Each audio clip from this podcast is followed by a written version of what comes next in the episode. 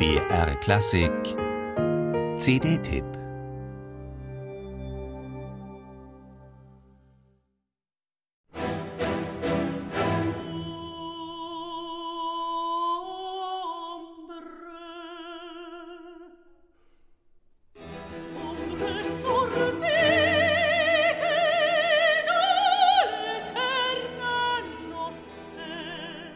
Eine ausgegrenzte Außenseiterin, ein gedemütigtes Individuum.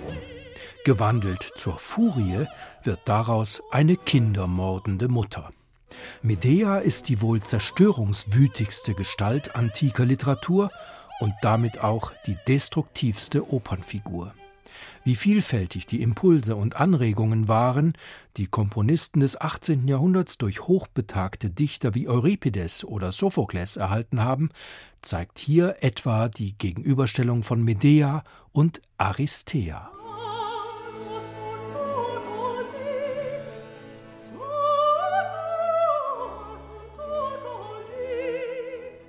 Insgesamt 13 Arien konfrontieren uns mit elf verschiedenen Theaterwesen durch die Hörbrille von sieben Komponisten. Je dreimal sind Händel, Hasse und Porpora vertreten. Vom Hochbarock bis zur Frühromantik reicht die stilistische Bandbreite der Ausdruckspalette. Und der CD-Titel Archetypon, zu übersetzen mit Urbild, wird durch immer wieder andere Stimm- und Instrumentalfarben ausgemalt.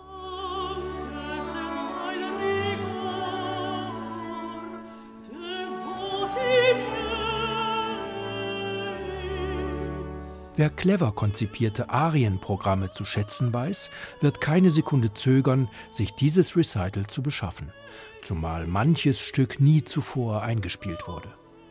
Das Orchester mit dem Harmonie suggerierenden Namen Harmonia Athenea hat aufgrund seiner Herkunft eine klare Affinität zur griechischen Tragödie, zum griechischen Mythos.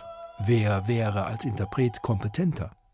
Das Ensemblespiel wirkt noch eine Spur beherzter als sonst, weil Dirigent Georges Petru seinen Leuten auf dem Podium nicht zu erklären brauchte, warum sie es hier mit den Grundlagen ihrer und unserer Hochkultur zu tun haben.